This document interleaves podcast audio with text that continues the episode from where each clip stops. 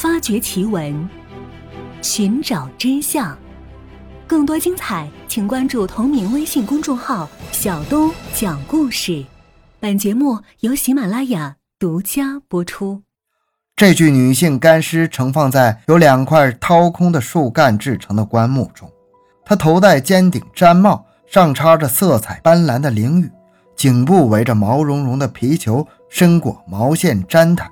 脚穿补过的皮靴，从他的脸庞可以看出，此时比较年轻，脸庞姣好，高高的鼻子，大大的双眼，长长的眼睫毛，浓密的金发卷曲在肩后。他面容平静，给人的感觉倒似是在沉睡，而不是失去了生命。和考古队同行的日本人利用现代技术对女尸的面容进行了还原。当照片出来之后，所有人都惊呆了。因为女尸生前是一位面容秀丽无双的女子，于是考古队给这具女尸冠上了一个极具寓意的名字——楼兰美女。女尸出土后，国内许多权威机构对她进行了一系列的研究，根据对墓地的木材、毛发、羊皮等材料做的碳十四测定，科学家们认定女尸的入葬年代距今约为三千八百年。这是一个很让人惊叹的尸龄，在自然的状态下，女尸能保存得如此完好，足以载入人类的科技史。而根据对女尸入葬物品的研究，科学家们又得出一个新的结论：这种葬俗与印度巴西人相似，而巴西人和新疆的塔吉克人同属古伊兰人的序列。所以，这次的发现给科学界研究古楼兰的人提供了新的思路。楼兰美女的出土在当时引发了世界的轰动。此后，王炳华带领的考古队又给世界带来了惊人的发现。考古队在一片沙丘上发现了一根木棍露出的小尖儿。根据这一点，科学家们判断出沙丘下说不定有什么发现。经上级批准，驻守新疆的解放军紧急支援发掘工程，一个排的解放军战士用手推车一车车地将黄沙推走。半个月之后，一处由四十二座墓组成的墓葬群出现在考古队员面前，而其中六座的太阳形的墓穴让人惊讶不已。墓穴由七圈排列有序的木桩环节，外面是呈放射状的裂木，每条放射形的裂木长达十米。六座巨墓，六个太阳面向蓝天，伫立在黄沙中。墓穴里的主人皆为男性，以麻布裹身，头戴尖顶毡帽，随葬品都是一包麻黄枝和一个草编的小篓。经碳十四测定，太阳墓与楼兰美女同样有着三千八百年的历史。这一发现让科学界陷入了长久的争论。所有的考古发现，要么在三千年前，要么在汉晋以后。那么，罗布泊文明与楼兰文明近两千年的断裂。是怎样造成的呢？楼兰这个神奇的国度再一次让全世界沸腾了。楼兰是中国古代西部的一个小国，属西域三十六国之一。它西南通且末、精绝、居弥、于田，北通车师，西北通燕齐，东当白龙堆，通敦煌，是鄂丝绸之路的要冲。最早记载楼兰这一名称的是《史记》。善善国本名楼兰，王至迁泥城，去阳关千六百里，去长安六千一百里。根据《史记》的描述，楼兰人在公元前三世纪建立了自己的国家。当时的楼兰受月支的统治。公元前一百七十七至公元前一百七十六年，匈奴打败了月支。楼兰又被匈奴所管辖。楼兰在西汉时有居民一万四千多人，士兵将近三千人。在汉朝以前，中原人根本不知道存在这样一个神秘的古国。张骞出使西域，第一次将楼兰带入了中原人们的视线。张骞数年之后返回中原，他将在西域的所见所闻报告给了汉武帝。汉武帝听说大渊马品质优良后，异常欣喜，就迫不及待地多次派使节前往大渊、康居一带求购。罗兰处于运送这些马匹的必经之路，在汉武帝的威迫之下，他们担负起了向这些汉使者提供食宿以及粮草的繁重任务。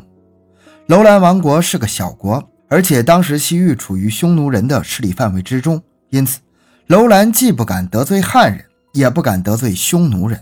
他们往往得把一个儿子送到长安做世子，也就是人质；一个送到匈奴，冒着儿子被杀掉的危险，在汉和匈奴两大势力之间巧妙地维系着其政治生命。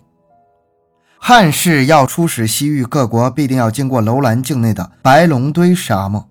楼兰王国也担负起了向汉使提供向导和饮用水的任务。因汉使多次虐待向导，楼兰开始拒绝服从西汉的命令。两者之间关系恶化。汉昭帝元凤四年，也就是公元前七十七年，楼兰王安归在匈奴的唆使之下，曾几次攻杀汉使，掠夺财物，使得西汉皇帝非常恼火。于是，汉朝大将军霍光就派下属傅介子去杀楼兰王。到了楼兰后，傅介子拿出许多金银衣帛，假意要送给安归。楼兰王安归大喜，应邀与傅介子一起饮酒。傅介子有意灌醉安归，将其扶到屏风之后，命两刺客杀了安归。傅介子对各王公大臣说：“安归复汉，是大汉天子派我来杀他的，应该立他的弟弟魏屠齐为王。谁如不从，汉朝的大军马上就到。”各王公大臣见安归已死，而且汉朝大兵压境，反抗只是徒丢性命。只得默认了这个事实。安归死后，汉昭帝即诏立曾在汉朝做了世子的魏屠齐为新王，并改楼兰国为鄯善，授予国印，赐宫女为妻及大批车马和辎重。魏屠齐归国之后，为了摆脱匈奴人的控制，立即率领国人南迁，并改国名为鄯善。至此。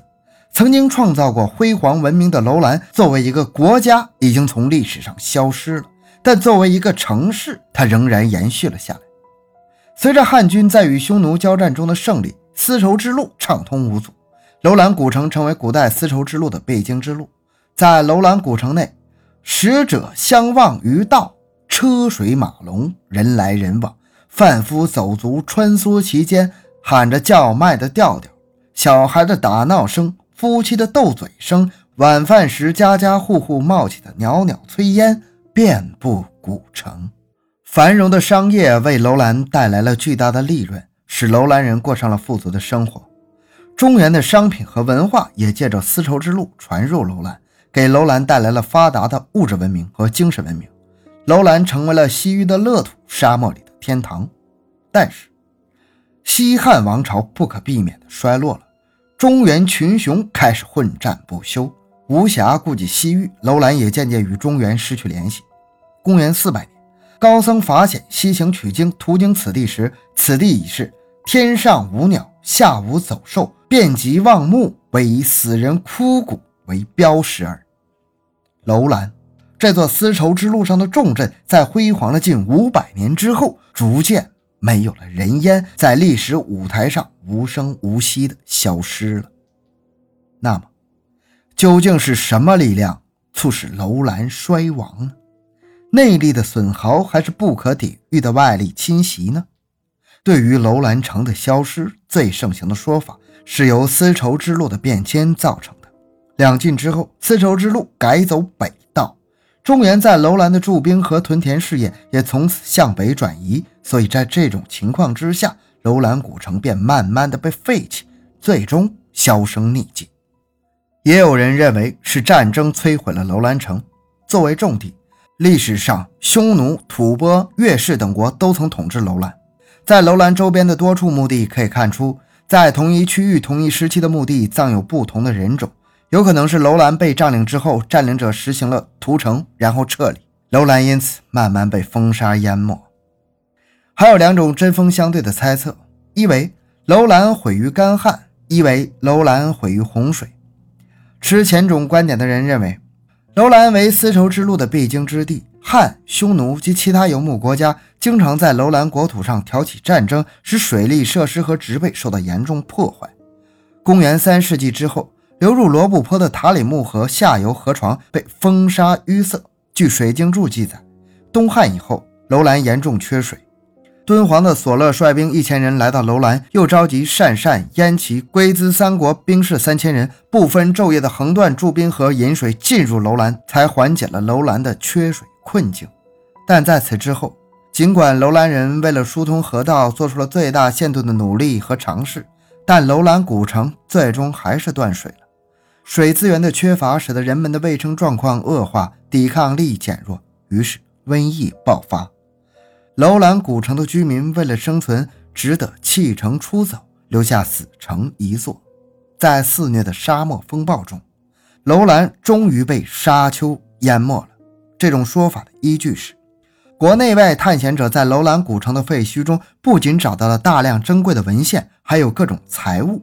看来，楼兰古城是突然间被废弃的，但这里没有战争的痕迹，也许只有瘟疫。